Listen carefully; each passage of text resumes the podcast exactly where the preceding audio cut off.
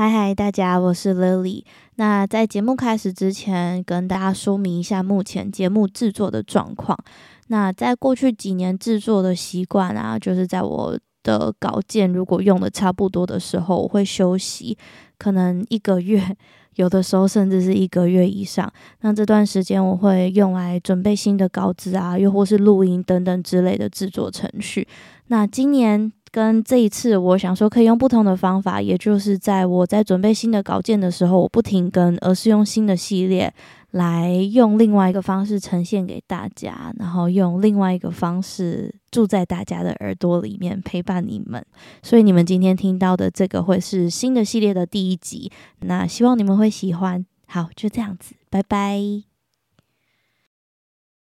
Hello，欢迎回来。他说犯罪的新系列，我知道大家期待这个系列非常久了，碗应该是已经敲破了大概三百个了吧？这一季就是我想很久很久，终于找到一个切角跟小宇宙的合作方式。那这个东西我们其实说筹备久吗？也没有很久，但是在讨论，一直讨论蛮久的。对，这个系列就是我们要选我们两个喜欢的剧，或者是影集，或者是电影，然后要来聊我们看这个剧的心得。嗯、那这一季的一刚开始是我选的一部影集，在 Netflix 上面播出的，它是一个有关美国矫正机构的一个纪录片。那它的这个架构，我先跟大家分享，然后我们再来开始聊第一集。那我们这个聊的方法呢，我们会以每集每集去看，然后我们两个会各自偷偷的写自己的笔记，然后不会让对方知道，因为很怕我们两个想的内容不一样。那如果让对方知道，我们就会事先有点暴雷，或者是有一点嗯失去了说服对方的乐趣。对啊，因为我觉得这就是讨论的可贵之处。确实，所以我们就都没有让对方知道。然后我写我的笔记，小宇宙写他的笔记.然后再来聊。那这一部影集呢？它是一，诶，它的中文叫什么？它的中文名字就叫做那个，诶，每一次我要想它的中文名字，我都会忘记。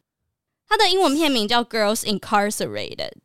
对啊，翻译是交给你了，小宇宙。诶，真的是《监狱少女实录》诶。哦、oh，OK，所以好，它的中文片名叫做《监狱少女实录》，大家可以去看。那呃，简单来讲，这一部影集它是一所叫做承诺中学的纪录片，里面记录了这一些。在里面服刑的学生们，它是一部有八集的影集。然后刚刚都讲说是一个中学了，大家一定会想说啊，就记录学生日常，我到底为什么要看？但是其实承诺中学呢，它是美国印第安纳州的一所矫正机构，它的官方名字叫做拉波特少年观护所。嗯，然后里面关的是在十五岁。最小年纪好像是有十二岁到十八岁的呃青少年重罪犯，等于说你是什么保护管束啊，或是那种犯轻罪啊、偷窃，你是不会进到这一所呃学校的。然后它里面就是呃，比如说杀人未遂，或是吸毒、持械抢劫，比如说对持枪抢劫，嗯。嗯那其实它每集的内容就像是一所学校，他们会上课，他们也有服仪跟整洁的规定，他们早上也会点名，然后他们也需要拿到高中文凭，再来就是毕业跟出狱复归社会。那它里面的学校就有不同的组别，像是一组是新生组，二组是普通组，三组是荣誉组。那就是荣誉组有一点像是。呃，你品性好，对对对对对对，你品性好，然后你的待遇就可以比较不一样。比如说，你会有不同颜色的那个手环，那这个手环就可以让你在没有高度谨慎的陪伴之下，你可以出狱活动这样子。而且他们穿的衣服也是酒红色的。他们除了手环颜色不一样，嗯嗯、他们最大的差别是，他会比如说你今天到了第三组自由生组，你的表现是 OK 的，他就会给你一个酒红色的外套。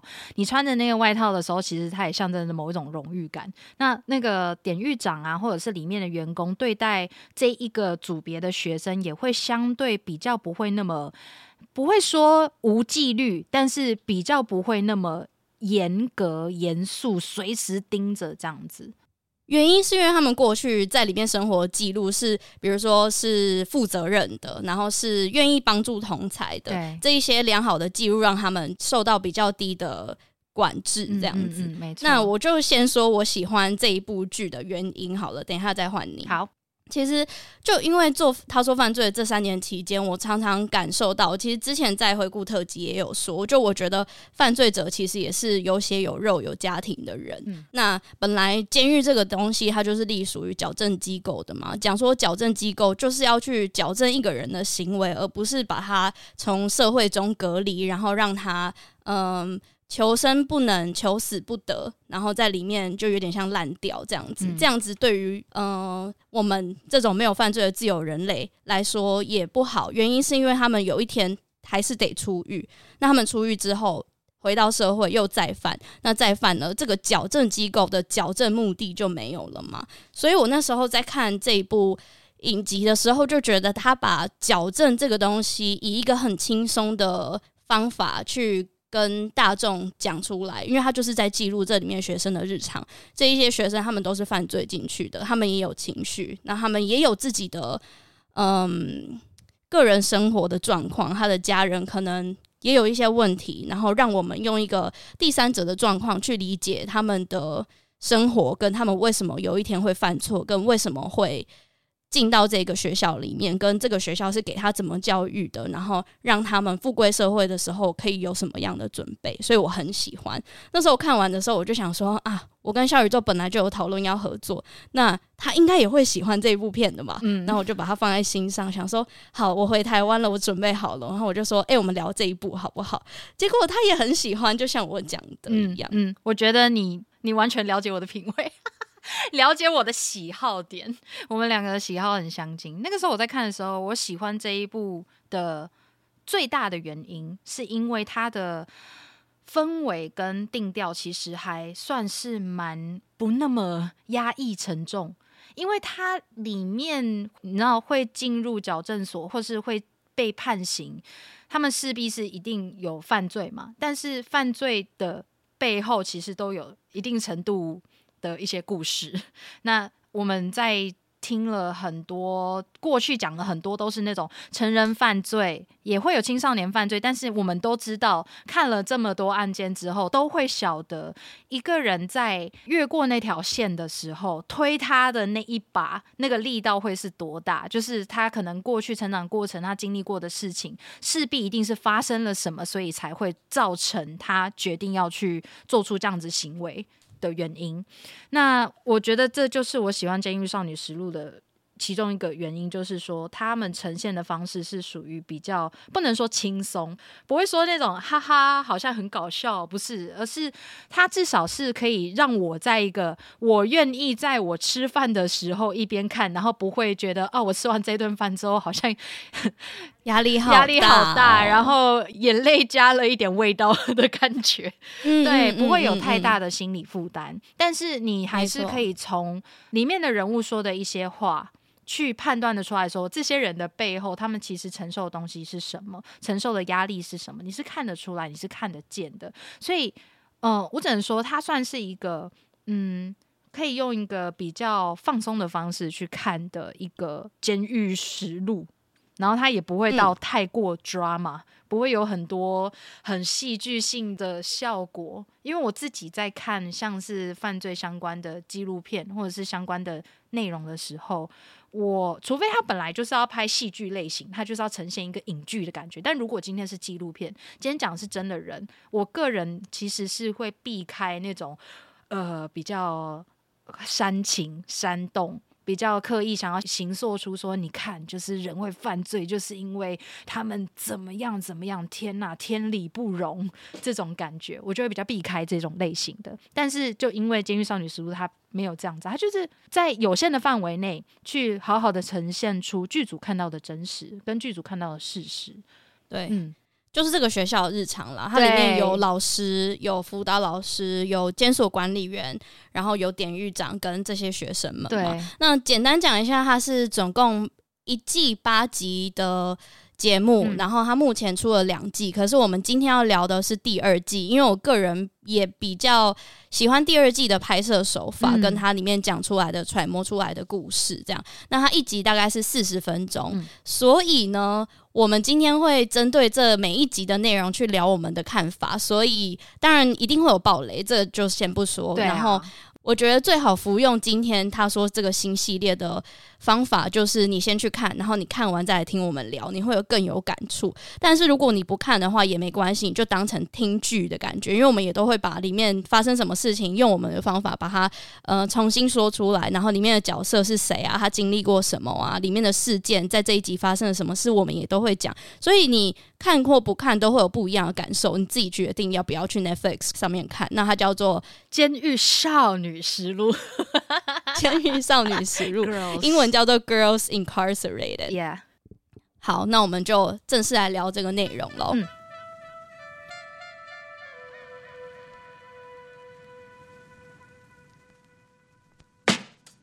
第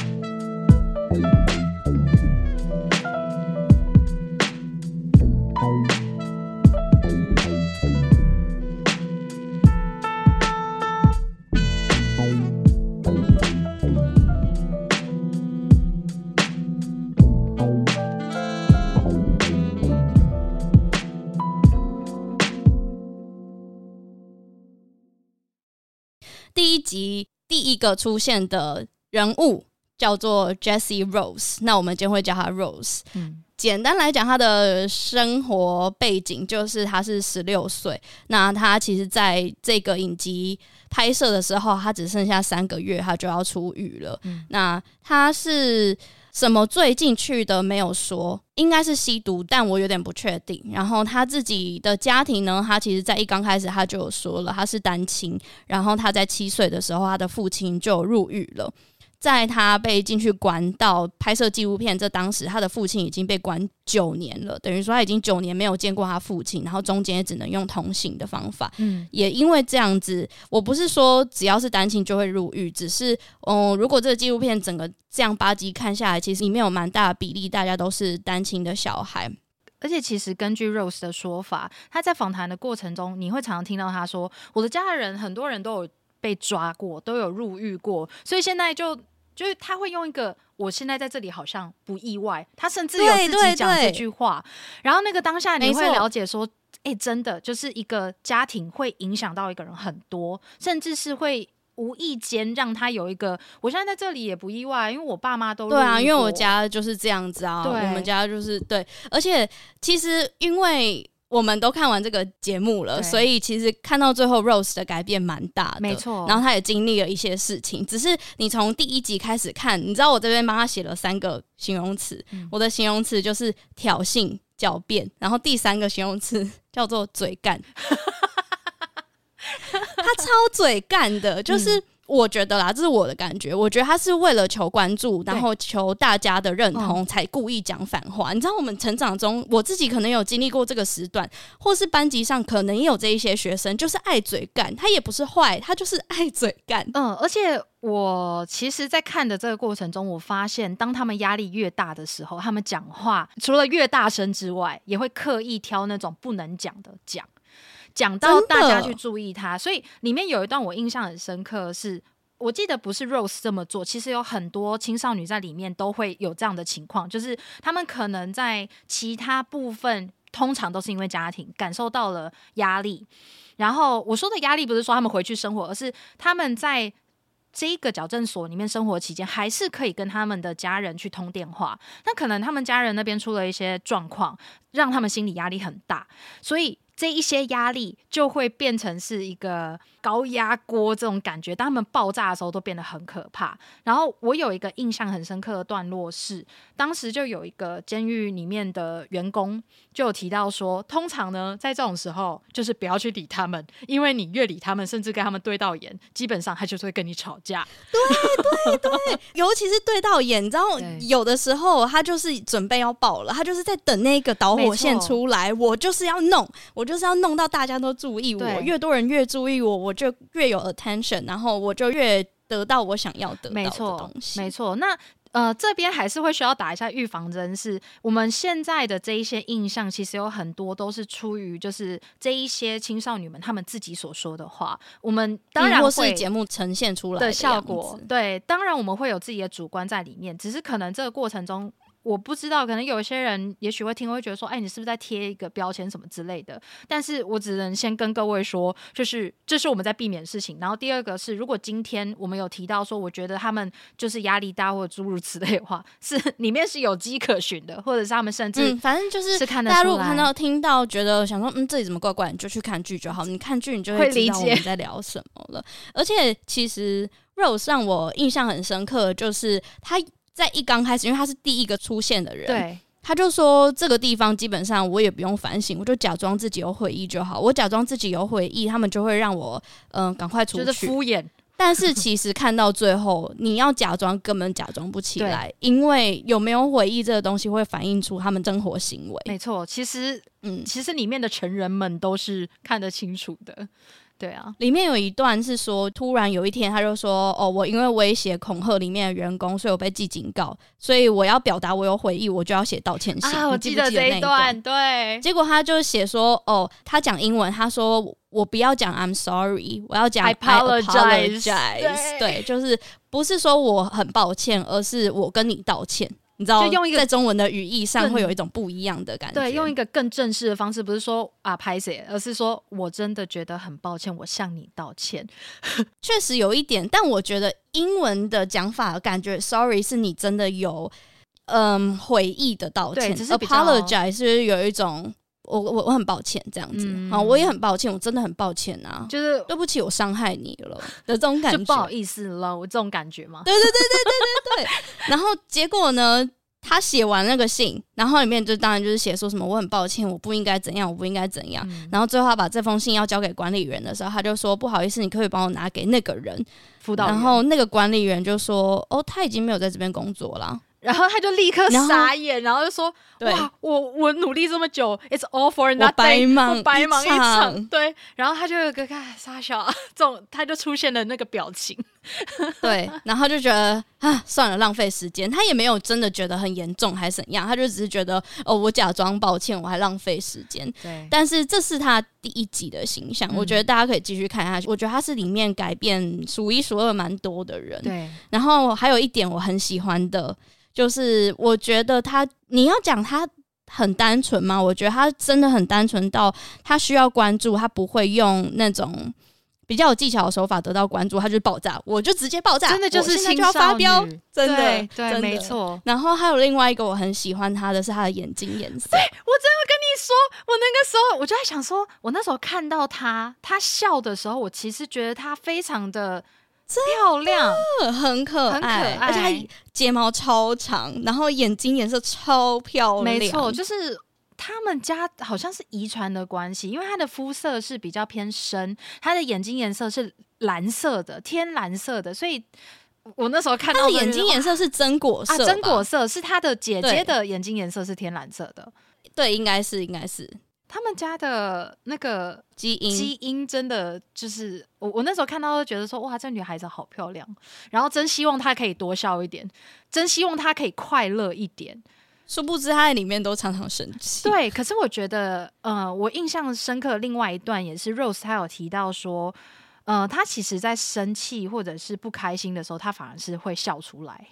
我完全可以同理这件事情，因为我也是这样子的人。但那个东西就有一个有一个说法是，通常你在压力很大，或者是你觉得很紧张的时候，会笑的人，那个就是一种 nervous laugh，就是或是一个 coping mechanism，对，就是一个应对的方式。那是一个应对方式，因为其实，在那个当下，如果再不笑的话，真的会爆炸。所以就是真的不笑的话，我就要哭了。所以有很多时候，有很多时候，像 Rose，他当他提到说。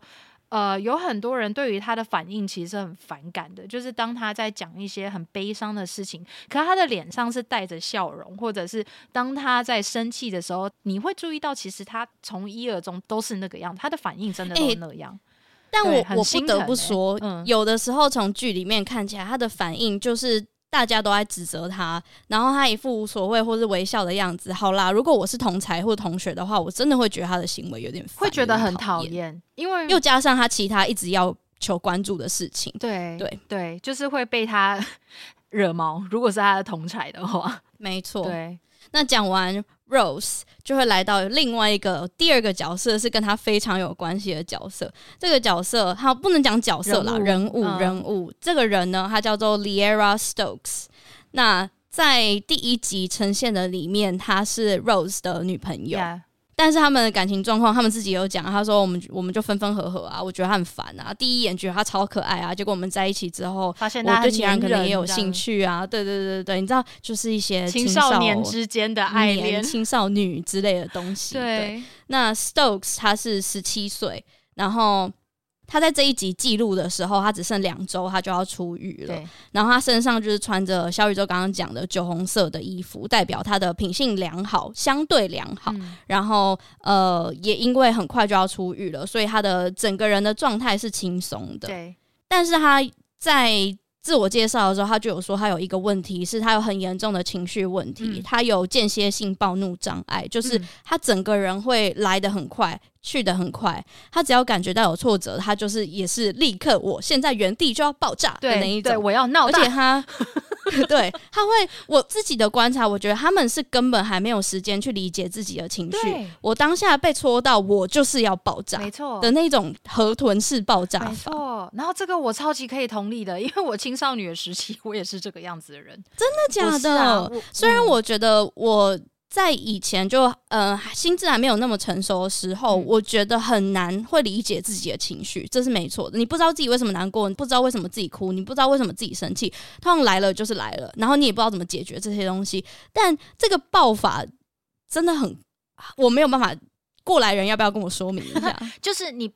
就因为你不知道这情绪从何而来，你只知道很生气，很生气，然后你想要爆发，你想要炸裂，可是你又不知道该怎么办。你同时也会有一个自我厌恶感，因为你想控制，但你控制不住，所以你最后面你就会把这个怒气发到身边最亲近的人身上。那目的是什么？也是得到关注吗？没有，还是没有目的？没有目的。但是我相信最源头应该，因为现在以一个成人角度回去看我过去青少年的时期，那个时候我觉得我想要的确实是关注，只是我那个当下，我甚至没有意识到我想要的是关注，我只知道。我在那个情绪里面的时候，就是很像在一个风暴里面，我已经看不清楚什么东西，就是所以你也不知道自己在生气吗？还是我知道自己在生气，我只知道我在生气，很生气，很生气，会气到手脚麻木，然后你会连头都会有一点轻轻的，就是有点。那会记得原因吗？原因的话。还是他就会掉进去一个结界里面，会掉进去一个很像漩涡的东西里。我记得我那个东西好像有个词，就是有点像 tantrum，就是突如其来，你就会很想要发飙。然后你其实其实说真的，时间过了这么久，毕竟现在都已经就是 都已经 长这么大，要回去回过头去想说到底是什么原因，是其实蛮难想起来，很模糊。所以我完全可以记得的东西就只有。呃，当我觉得我的需求没有被满足的时候，比如说，我只是想要跟我妈表示我想要一样东西，但我得不到的时候。就这么简单哦，超级小点哦，超级小的点哦，但是我可以哭到爆炸。然后，所以他来的是挫折感还是是愤怒？愤怒跟挫折感会一起来，先是挫折感，哦、然后挫折感会累积成一个坏。为什么？为什么？你就想象一个，你把一只公牛圈在一个圈圈里面，一直撞，它一直想要撞出去，但它撞不出去的那个、哦、那个力道.就是那个时候当下情绪。那我所谓，然后它是零到一百来的很快，对，它会突然间冲上去，然后你那去的也快吗？去得快吗？我不知道，因为应该说每个人都不一样。对你来说，对你当时呢？我觉得我没有去得很快，甚至是每一次在这样子发泄完之后，因为我的家人的处理方式是忽视、无视，所以我就会更挫折。但是我也哭完了，哭累，嗯、基本上体力也没有办法让我继续发飙，我就哭真的很耗体，很耗体力，所以。在那个之后是更大的挫折感，心理上的、身体上的，你心情上面，你还是会发现说，对你哭闹没有办法得到你想要的，所以你就会更困惑啊。因为青少年时期，谁知道我要怎么样跟我爸妈说道理，得到我想要的东西？但其实我当时想要，也就只是真的就是想要关注，只是我那时候不知道，嗯、我并不知道我想要其实是那个，因为在那个当下，也许就只是我希望我妈妈可以跟我说某一些话，或者是她说的某一句话让我觉得我被。忽视，我不被重视。后来怎么好的？后来怎么好？就长大自己想办法自己疗愈自己。因为我我的父母也没有办法，也不是没办法，他们不知道怎么办。因为我以前脾气非常冲，诶、我以前真的就是无理取闹到，就是会曾经有跟我妈在很多人听得到的场合对着他大吼说：“我真的不想要当你女儿。” 就是那种超级伤害人的事情。我长大之后非常非常的懊悔，嗯、但是我小时候只会想要把那一个那那支箭射出去，然后不计后果。我我我刚刚应该说我的问题是说，你当下那个来的很快的那个情绪，最后通常都是怎么好的？就累了吗？哭完之后才会有一点点释放，但是因为还是没有得到我想要得到的东西，就是被看见的感觉，所以那个东西就会有一点像是一颗石头一样，就安在里面。然后每一次我感受到不被不被重视的时候，那个石头就会很重，然后。每一次发完飙结束之后，就会再多一颗石头，嗯、然后就这样子，经年累月，那颗石头就越来，那一些石头就越来越多，越来越多，最后就变成一个我自己也不知道我我到底想要什么的东西。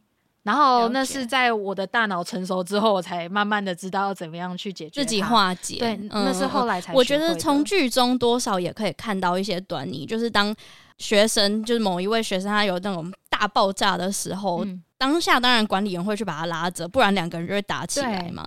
然后最糟的状况，他们会去被关那种独立套房，隔离隔离，然后里面什么都没有，对，只有一个小小的没有什么的，对，床垫，他就是有水，嗯、就这样子，对，就让他有基本需求，让他整个人冷静下来之后，好像下一步才会去找辅导老师或者典狱长去讲他的情绪。对，所以我觉得这个学校多少蛮好的，也是。告诉你要怎么去处理你的情绪。对，关于情绪这个东西，我觉得这一部纪录片里面讲蛮多的，没错。然后也可以看到有一些学生有改变。嗯，我觉得这也很重要。对，真的。那 Stokes 他是。爸爸在他五岁的时候就入狱了，什么原因不知道。可是他会进去被关的原因，是因为他有一天他在用药之后，好像不确定是什么毒品，但他在用毒品完之后，他一样也是情绪突然爆炸，然后还要他要伤害他的妈妈。嗯，我不确定是怎么伤害，但里面有那个当时报警的录音带，大家可以去听。他就是他妈妈就是打电话报警说他一直说要杀了我，他一直要杀了我，然后你可以听到后面 Stokes 的声音是。大尖叫，然后说 “You bastard, I'm going to kill you”，超气。对，You hoe 这样子。对，我记得他的爸爸是不是有求救过？就也有被他攻击过，是吗？他爸爸好像没有，因为他爸爸在他很小的时候就被关了。打电话那个听起来虽然是男生的声音，但是妈妈，我我有稍微注意一下。还是是我记错吗？因为我记得 Rose 是他的爸爸入狱，然后被判被判两百年那个嘛。然后 Stokes、嗯、是他有刚刚提到那种突然之间会翻脸像翻书一样快那种情绪控管的问题。他说他是在十三岁的时候开始惹麻烦，他有那种间歇性的暴怒障碍。他不是崩溃大哭，就是大发飙这样。然后这种状况其实是他其实是可以被调整的。但是他其实，在剧里面有提到说，他觉得他的这个情绪障碍是让他的家庭不和乐的一个原因之一。他说，他形容自己是说，他形容自己是一个害群之马。然后他的哥哥们是那种长辈认为的资优生，然后、嗯、就跟他很不一样。他还有说，我哥哥才刚买东西。对，然后他就有提到说，其实我爸就是。我今天会在这里的原因，因为他当时就因为情绪压力的关系，所以他就大暴怒，开始攻击他爸爸。然后在剧里面其实有播他爸爸的报案电话，就是 不知道发生什么事情，他们起了冲突，然后两个人之间是有肢体上的拉扯。他有提到说，当时他是一直在乱叫说救命啊，要我要被强暴了之类的。然后有拿玻璃瓶去攻击他的父亲，这样子。嗯，后面就因为这件事情，他就被送到了 port 入狱。嗯、然后我记得字幕有写说，在这一起案件中，只有 Stokes 他被有点像是。惩罚，嗯，但是其他人完全其他案件关系也没有事情，嗯，但他写的很隐晦，所以我我觉得我不知道是什么意思，我也就不要乱解读。但是 Stokes 他的说法有一点点就是觉得为什么只有我我有事的感觉，对，所以我也很好奇为什么他会这么说，只是这一部剧里面并没有提到太多，就没有很琢磨说到底是发生了什么事情的详细。但是我想，就可能是他们能呈现的东西也蛮有限的，这样子。对，这就是 Stokes 的部分。对，然后他跟 Rose 是有点分分合合的情侣关系。没错。那再来第三位人物呢？我觉得他也算是我蛮喜欢的人其中之一，他叫做 Hannah Abregard。嗯、那他的名字 有一点难念，我们就叫他 Hannah。Hannah，嗯，对他。在跟前面两位比起来，他的年纪比较大，他是十八岁。然后他被逮捕的时候，是警察发现他是通缉犯。然后他是因为毒品罪入狱。我记得他在他那一段里面还要讲说，我被警察抓到的时候，我身边有一大堆毒品，是藏都藏不住那一种。嗯、然后他说，警察问他叫什么名字，然后他还讲说，他就随便掰了一个英文名字，有点可爱，叫什么 Ashley 吗？还是什么的？因为他一开始进来的时候。剧组当时拍摄的是他刚进来没多久，然后就女孩们就会围在他身边嘛聊天，认识他。然后他们对他们聊天的时候就说：“你长得很不像一个叫 Hannah 的人。”然后他就说：“对吧？我也觉得。你说我是不是长得像 Ashley 还是什么？我忘记他是说什么另外一个名字，好像是什么 K 开头的，但是他乱拼。” Michaela，Michaela，对对，然后他就说，对我也觉得我不是叫 Ashley，就是叫做 Michaela。然后他一讲 Michaela 的时候，其他女生说，对我觉得你就是长得像，我也觉得你像 Michaela。然后 Hannah 就讲一个故事，对 Hannah 就开始在讲说他是怎么样被捕啊。他说，对我就觉得我应该是要长得像是 Michaela 的人，所以我当时就说我叫做 Michaela，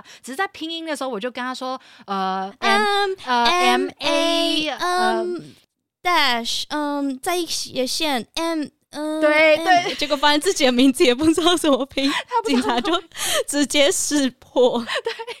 对对，后来识破才发现他是通缉犯。然后他在这一次被关之前，他总共被关了七次。嗯，然后他在这个拍摄的时候，他是入狱两个月，他还有三个月才能出狱。那 Hannah 呢？他是单亲家庭。他十三岁开始吸毒，然后他只是想要脱离现实，可能他没有仔细说，但他有说他那一段时间过得很辛苦啊，因为他的妈妈跟他，嗯，就是选择离开他，让他觉得很痛苦，所以他就开始接触毒品。对，结果他在接触毒品的过程中，可能因为金钱的原因，可能因为家庭支持的原因，他就跟家庭的关系越来越差，所以他就选择自己独立生活。然后他就去街头，原因是因为他也没有稳定的经济环境嘛，所以他就只能靠很短、很短、短交易的金钱来维生。于是他在十八岁的时候，他就选择去当性工作者。嗯，没错。那他在剧里面有讲说，他最创伤的一次就是他为了生活，所以他不得不这样子做。但他常常这样子做完之后，他觉得他自己。嗯、呃，很肮脏，他也会觉得很受不了。然后最终他在十八岁的时候有一次被轮奸。嗯，我我觉得那边还蛮难过的，因为真的我不知道哎、欸，就他，因为那当时他提到很多地方是说。应该这么讲好了，他其实之后也有蛮常会提到他跟他家里之间的关系。当然第一集的时候就有提到蛮多，但你可以听得出来，他觉得自己是不被爱的、不被需要的。所以有很多时候，就像是前面讲的，有很多时候可能以成人角度来看，你回过头去看，你会说啊，他的妈妈可能也有他们自己的问题，所以他离开了他的小孩。那我相信一定也是有一些。他妈妈的困难，所以他妈妈才会选择离开自己的孩子。我不太会去预设说啊，他妈妈就是抛家弃子之类，不应该不会。但是是要长大之后才会了解的事情。小时候小朋友不会晓得，小朋友尤其是你的同才之间可能有完整家庭的时候，你再比较下来，你就会觉得为什么我跟他不一样？对对，而且小时候其实面对父母的离开，不论是因为疾病死亡，或者是就是他有别的。困难，所以离开了，从你身边离开了。通常第一件事情都会是怪罪自己。然后这个东西其实是我自己的经验。虽然说我的父母他们是在我很大的时候才离婚的，可是小时候就看得出来他们之间相处不 OK。然后我的爸爸在我生命中也是缺席的。但是当时我面对这件事情的反应都是哦，因为爸爸他要工作，他要忙，所以没有办法。然后我的妈妈在面对这件事的时候，她也是尽量去帮我们带大，所以我不可以有太多怨言。但是被抛弃的感觉还是很强烈，就那个被抛弃的感觉，你以成人角度来说，你这样子不讲道理啊，你要体谅爸爸妈妈。对啊，这是长大之后才知道的事情。小时候只会觉得说，我觉得不被爱，我觉得不被需要，我想要被看见。而且我觉得，虽然我没有相同的经验，但你刚刚讲的，你要讲道理啊，你要体谅爸爸妈妈，就有一点像是你要去 justify 以前的那个情绪，对，所以就让你的情绪又没有出口了。因为我我我知道啊，可是我有这个情绪，我该怎么办？我要体谅，所以我就把它压着嘛。那压着会不会长期就出现问题？其实我、啊、我我不知道，但是是不是很多青少年的情感问题跟情绪处理，可能是因为这样子而被忽略的？我也是长大之后才发现到说，那个时候。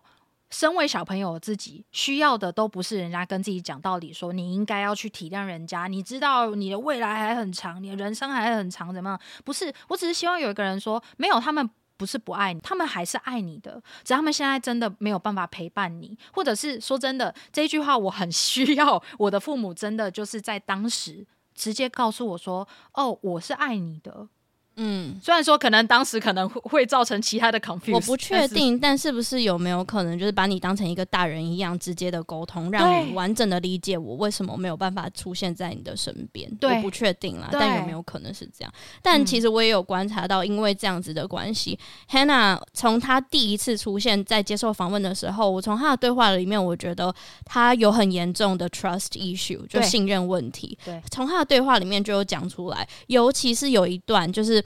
他去辅导室的时候，辅导老师说：“诶，你你是不是想跟你爸爸聊聊？”然后他因为刚刚前面有提到嘛，他在十三岁之后就跟家里的关系可能没有那么好，然后是到入狱之后，可能又重新又跟家庭的这个支持联络上，然后他也想要找方法去跟他父亲缓解这个关系，所以打了那一通电话，然后父亲在电话里面就有透露到说：“哦，我可能这个礼拜会去看看你。”但是他爸也没有很积极积极的说是什么时候，哪一天，哪一个时候，所以他想要他爸爸讲出什么时候，因为你只是讲可能，那你你让我选择一颗心，抱着一个期待，我要怎么知道你到底会不会来？如果你不来的话，我会很难过。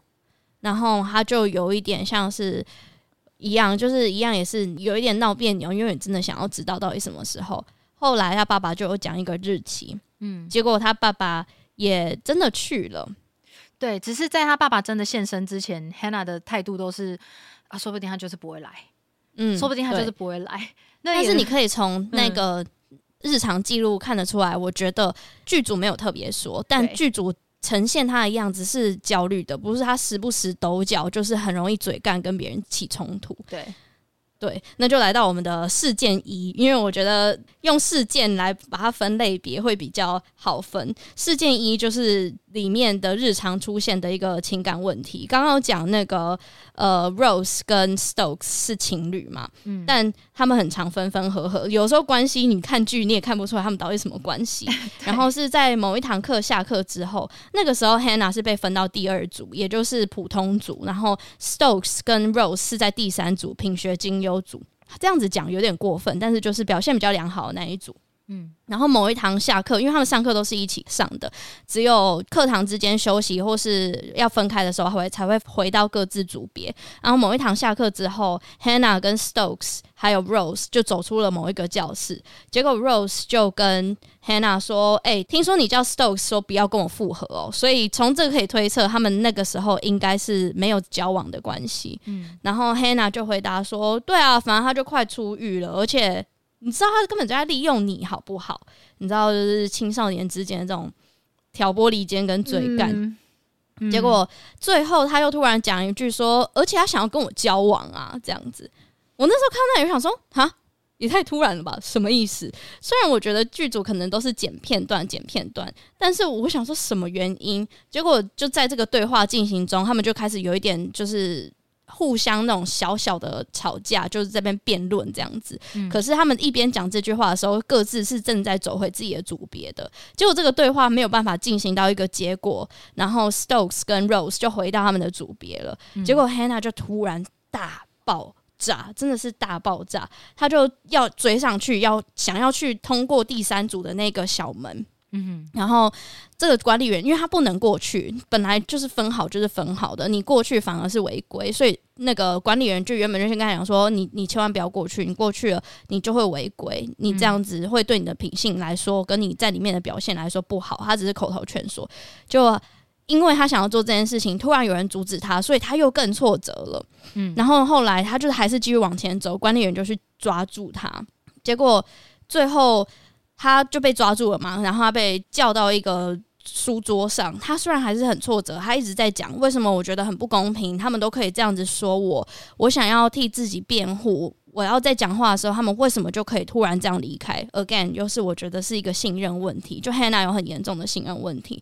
然后最后，呃，同学也有劝他，同学就说：“我觉得你管好自己就好，别人怎么说不是重点，因为你在这里，你的表现才是你真正可以出狱的关键。你就管好自己。”那管理员啊、辅导师也都有来关心他，他们就在围在一个圈圈。然后这时候他讲了一句，我觉得是本集金句的内容吧，我整个记的。很清楚，他就写说：“I'm tired of trying,、嗯、I'm just tired。”他就是讲说：“我我真的我不想再试了，我好累哦。”然后我觉得这也是因为他在期待爸爸到底会不会来的其中一个原因。先不论剪辑还是什么事情发生的前后顺序，反正这句我觉得剧呈现的就是这样子，嗯、让我觉得他因为知道爸爸要来，让他整个人很不得安宁。嗯，对。然后我觉得他的 “I'm tired of trying”。的感觉有一点像是我不想要再试到，我想要回到大家所谓的正常生活，活得像一个正常人，不再出差错，然后跟家庭修复关系。I'm so tired of trying for being a normal person。对，就是对，很绝望。觉得这一段我超让我印象非常深刻，就是就是他这一句话是真的是发自内心讲的，你可以知道他真的多多。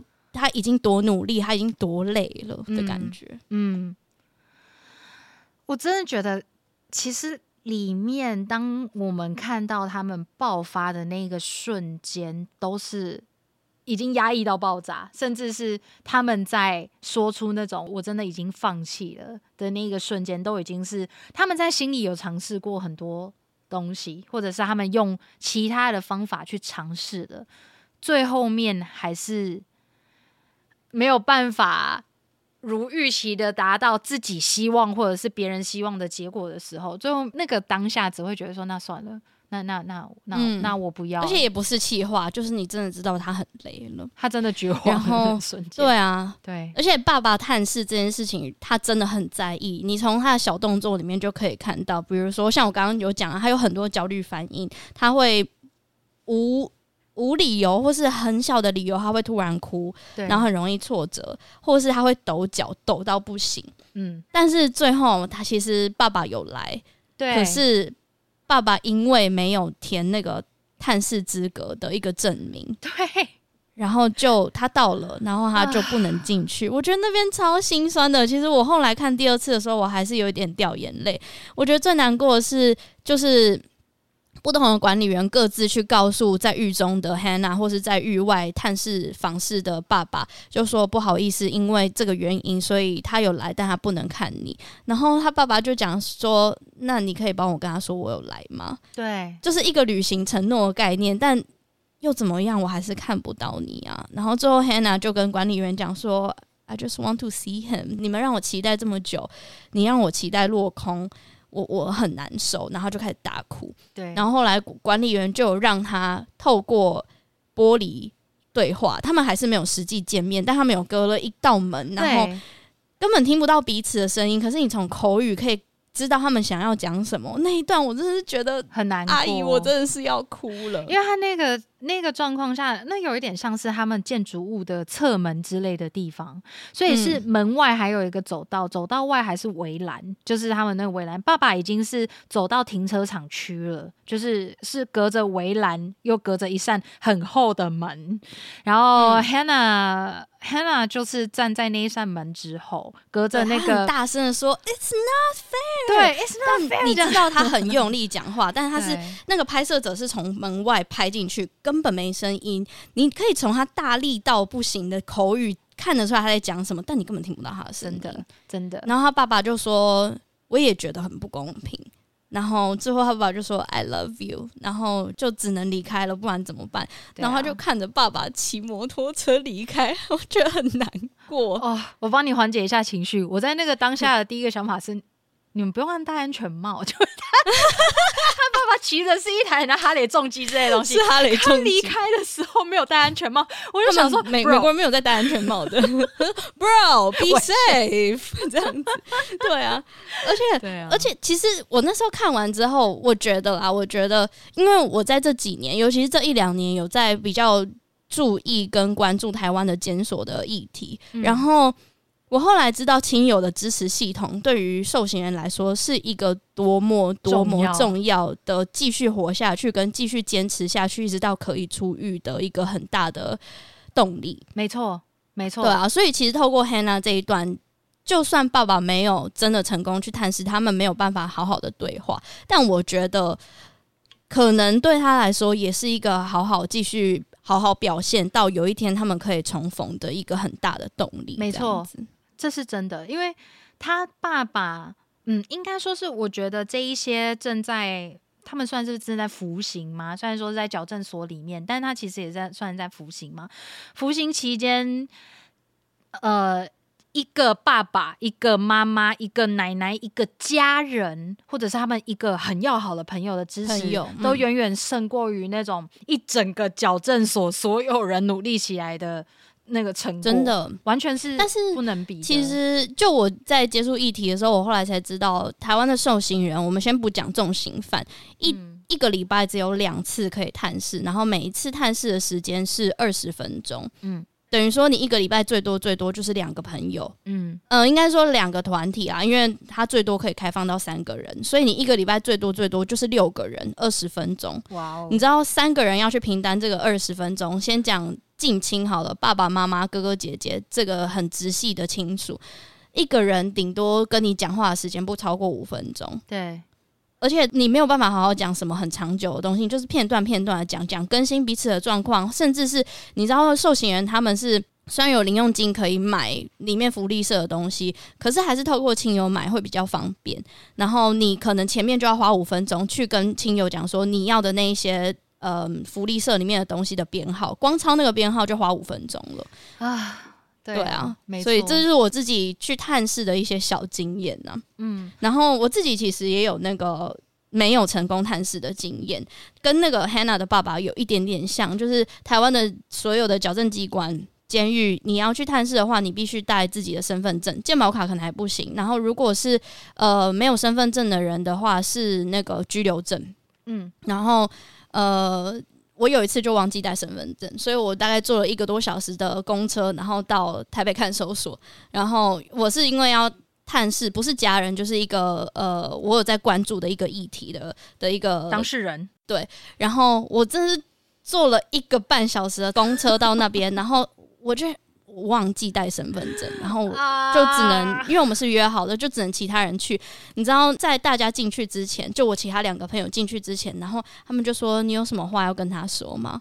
然后我也是只能说：“你跟他说我有来就好。”因为千言万语他都没有办法转达到你想要讲的事情，没错。所以你真的只能说：“哦，你跟他说我有来就好，我下次再来。”嗯，后来我下一次去，我就跟他讲说，我上次没带身份证。他说，哦，我有听说，好可惜，这样子，嗯嗯，嗯对啊。可是，啊，我觉得证件这个东西也也是一定要啦，因为就是要确保你的身份嘛，毕竟。检索这个东西也是蛮敏感的，确实，确实，对啊，他们还是必须要照着章程走，而且也不可能就是为了单一个案网开网开一面，不然这样之后大家都会想说，我觉得如果有漏洞的话更严重，所以我能我能理解，对啊，就是真的，我觉得我想强调应该就是那个失落感而已，嗯，没错，嗯，但我们也是可以理解为什么机构要这么严格，因为毕竟它就是一个比较特殊的地方，对对。对。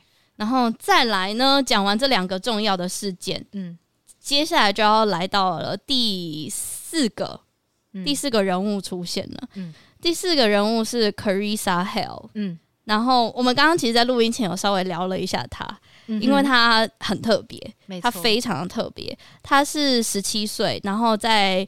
呃，拍摄的时候他已经入狱四个月了，他甚至只有十二天后就要出狱了，是比 Stokes 还短，就他是最短、最短、最快可以出狱的人，就在眼前了。出狱的那一个时候就在他有一个标签，他自己给自己没有啊，全部的人给他就是狱中的模范生。对，他表现非常好，嗯，然后他的。状况是，他是十一岁的时候，他的父亲突然过世，然后是因为心肌梗塞，然后他也是一样，为了要呃脱离那个现实让他很痛苦的状况，所以他就开始吸毒。然后他原本只是抽大麻，越抽越多之后，大麻已经不够了，所以他就去吸另外一个比较，嗯、呃，我忘记是 meth 吗？好像是安非他命，还是呃哦好像是安非他命，嗯，还是 LSD，有点忘记了，反正。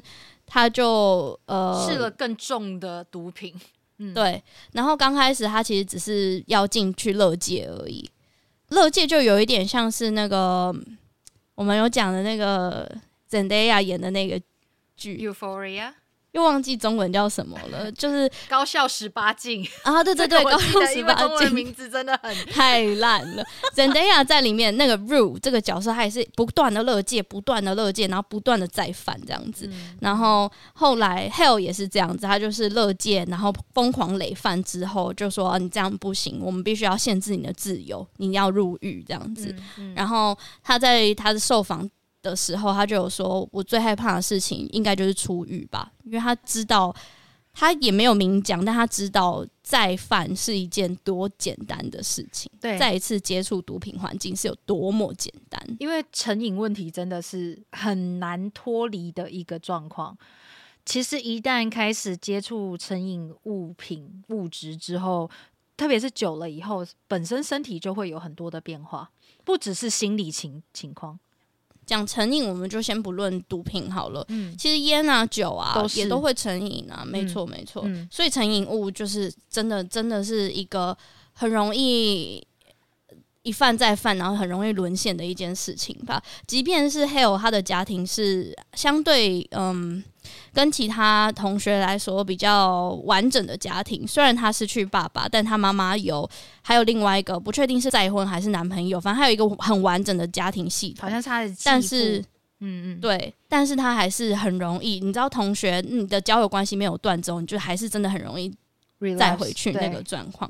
对，其实台湾犯罪很容易一犯再犯，累犯的都是那一些毒品案。对，因因为我真的觉得，呃，特别是我记得好像是 Hell 他有说到一件事情，是说他很喜欢，呃，也不是说很喜欢。他在用毒品逃避现实的时候，他是喜欢那个感觉，因为真的就是什么都不用想。对啊，那毒品其实是那种很 hardcore 的东西，就是基本上，因为它就是药物。嗯、但是像刚刚有提到，像是吸烟或者是喝酒，其实酒精也是类似。你当你喝到某一个程度的时候，你也会有那种哦，其实好像也没有那么严重嘛，就哎，you know，就就好像也不用不会那么难过了。虽然说。喝到某一种程度的时候，你还是会觉得难过，更难过了。但是多数的时候，你好像感觉是开心的，所以也可以理解为什么有一些人会转向成瘾物品。那成瘾物，它这个循环要成立，其实很简单。很难过的是，它很，是真的很简单。我觉得，对，嗯、呃，因为我的生活圈没有相似的案例，但是当我。越接近台湾的议题的时候，我真的很有一个很严重的感受，就是要犯罪真的很简单，无论是偷窃，无论是毒品，无论是杀人，你就是对他不是像那些犯罪故事里面讲的，你是预谋好的，他通常都是一时之间，然后来了就来了的。嗯、尤其是像我们今天讲的这些同学，他们的家庭可能也是呃其中一个原因之一。嗯。对，而且那个瞬间真的就像是你把一个已经上膛的枪，你只是扣下扳机的那个瞬间而已。嗯，对，就是当下你觉得要或不要而已。对啊，对啊，所以我觉得里面，嗯，这整部影集啊，它里面有提到很多这样子的内容，但是也很感谢制作人是用一个相对再轻松一点点的方式去呈现。嗯，他们对其实有很多地方，如果再回去反复看几次，你会看出一些端倪，会有一种哎，我第一次看的时候没有发现，这一次看第二次就有这种感觉，对，就有种哦，因为你已经知道后续这一些人物他们的发展是怎么样的。因为我第一次看完全就是以一个观赏看。然后我就很喜欢了嘛。这一次是为了要做这个系列，所以看又有不一样的想法。对对，就是会有蛮多的不同的 idea，嗯，就会跟最一开始看的时候一定会有不同的感受。但这也是我觉得这个剧组让我感到很欣赏的地方，是因为这也是为什么我觉得这个系列一定要以这个节目作为开端的原因。嗯，因为我觉得它就是点到为止。可是它不会让你有隔靴搔痒的感觉，该给你的都有给你。哦、你讲的很好、欸，真的，该给你的都有给你，但它不会切的太深太深。然后每一个人物他们的故事交代都会非常的，不能说非常巨细靡遗，但是至少是清楚的，你会知道他们来的原因是什么。至于其他的。我们刚刚像讨论到，比如说情绪的问题、逃避现实的问题、成瘾物质的问题，这些东西都会是需要在观赏的期间，你自己去看这些人物呈现的样子是什么，然后自己去判断、自己去想、自己去看，这样子去体验它。嗯。所以我觉得这一部很棒的地方是在这里。那刚刚提到的《Hell》，它让我感到最佩服的地方是它。在讲说他怎么样想要离开这个地方的时候，你会看得出来他的表情是有一个很明确的目标，就是我就是要达到这件事情。这跟一开始我们不是有提到 Rose，他一开始是呈现一个啊，就他们想要什么就给他们什么啊，反正我只要符合他们说的那个需求，我就可以出去了。那那干嘛？反正就比较偏有点敷衍、偏半放弃的方式，是有一点不同的。Hell，他是呈现一个我知道我可以办到，我快要办到，嗯、我相信我要怎么做，我要去读什么书，我要做什么事情。对，没错，但是很有目标的，没错，但。就因为这样，所以在第一集的结尾的时候，就发生了一件很重要的事情。哎、欸，我觉得 先讲那个重要事情之前，我觉得也是因为他是模范生，所以大家对他有期待。嗯。这件事情就是突然有一天，就是穿酒红色衣服的这些模范生们，他们有一个机会可以出学校去社区服务。所谓出学校，是你完全出了这个呃很严谨看守的这个这一间学校，然后你是没有所谓的禁锢，就是没有手铐脚镣，你去。户外，然后完全是基于被相信而去做出来的事情，所以他们必须要去监狱外面去帮社区铺一个 m o c h 这东西呢，台湾没有，就很像一个。保湿的一个土的一个材质，先不论讲，反正它就是一个东西。你要去做一个类似铲土植物加动作，你要帮它的底部加固，让它可以保水分的一个东西。对对对对对，嗯。然后对，所以那时候他们有好几个学生，然后就其中包含两个，我们今天讲的就是 Hale 跟 Stokes。嗯。然后刚开始我就稍微简单带过，在铺那个东西的时候，呃，典狱长。就有问他们说：“诶、欸，你们出狱之后要干嘛？因为这些学生都是已经剩下不到两个礼拜就要出狱的学生了，而且都有拿到高中的学评了。哦，对对对，他们就要说：诶、欸，我要读书啊，找工作啊。然后后来我最喜欢的应该是就是他们真正真正玩在一起，那个玩在一起是真的是出于相信的玩在一起。就不管是管理员啊，或者典狱长，就跟他们一起玩那些游乐设施。”呃，溜滑梯啊，然后推荡秋千啊之类的。嗯，所以我觉得没有那种上对下的感觉。没错，就算有，也是在监所里面，我该对你上对下的时候，我上对下；但平常我不该对你上对下的时候，我就不会摆出那个态度。嗯，这是我觉得，嗯、呃，多少我在身边看到台湾的监狱体系很缺乏的一个东西，就信任感跟。嗯，有没有把这些受刑人的这些权利，基本上是很难达到的。对，你在这一个过程里面，其实可以看得出来，这一所监狱、这一个矫正所的员工，还有包括他的典狱长加利普 （Gallipo），就是这个体系对待这一些嗯少女们，其实是用一个“我是真的希望你可以”。好好的完成你该完成的事情，回来对，然后不要再回来了。其实有看到很多很多这样子的想法在里面，就他们呈现出来的行为。包括说，当他们接到好消息，比如说有一些少女们，他们接到了一些来自家庭的好消息的时候，这些员工也会跟着他们一起开心。然后真的，他就会说：“你看，我妈妈写信给我。”然后他就说：“哇，真的吗？因为这些员工也是知道他们的情况，嗯、或者是他们一开始家庭之间不和乐，或者是一些问题症结点在哪里的的人，所以他们是发自内心的是真的希望这一些人赶快好好的做完他们该做的事情，包括拿到学评啊，然后得到好成绩啊。”啊，行为操性点数什么的都可以符合标准，才能够好好的把他们送回去。那嗯，在刚刚提到的，他们出去有点像是，我们就叫他校外教学好了，校外教学、社区服务好，社区服务。这一个过程当中，我也看到了典狱长就是 Gallupo 跟这一些青少女们之间的关系是很信任的。你会发现到这些青少女们对于 Gallupo 是抱持了一个。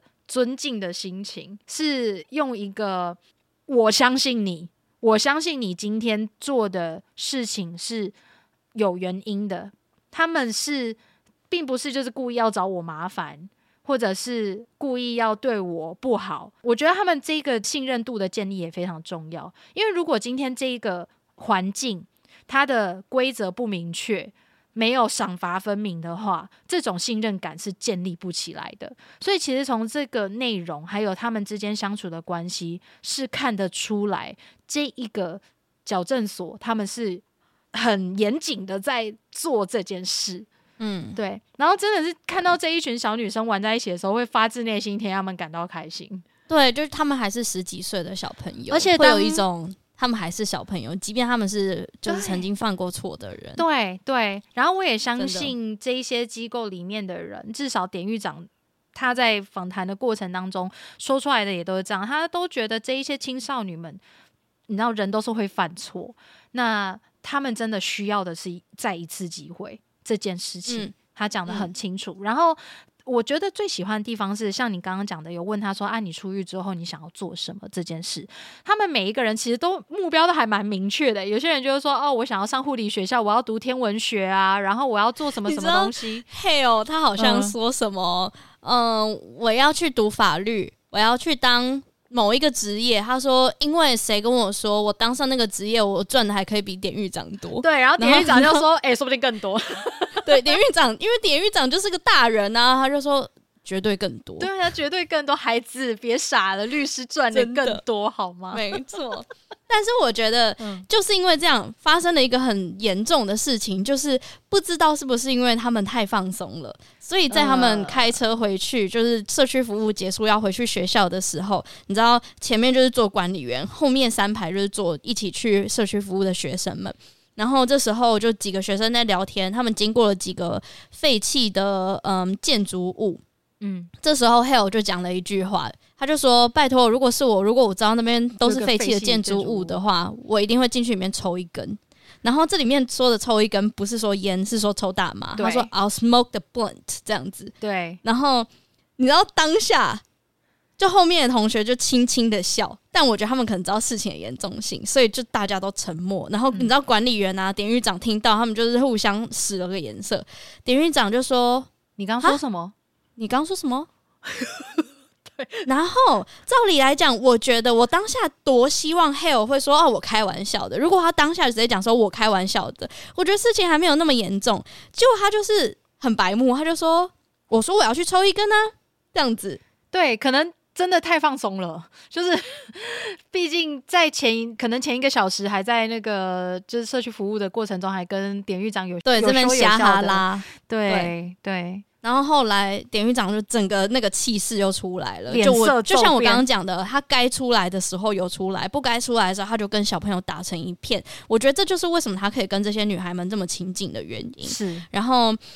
他就说这样子，我可能要告知你的辅导员这件事情，这样子可能会影响你的心情。然后这时候 Hale 还说：“哈哈哈，真好笑，你在搞笑。”他他还他完全没有悔意，他还以为在开玩笑。我想说，Girl，然后然后如果你马上道歉，就不会很严重了。对，结果他因为他真的就剩不到一个礼拜，或者是顶多两个礼拜，他就可以出狱了。嗯，后来 Gallupo 就典狱长就说：“我没有在搞笑。”他才知道，哇靠，事情的严重性是这样，就整个空气车子里面突然变超严肃。对，因为那时候典狱长就直接讲说，你觉得那是个玩笑，但是我不认为那个好笑。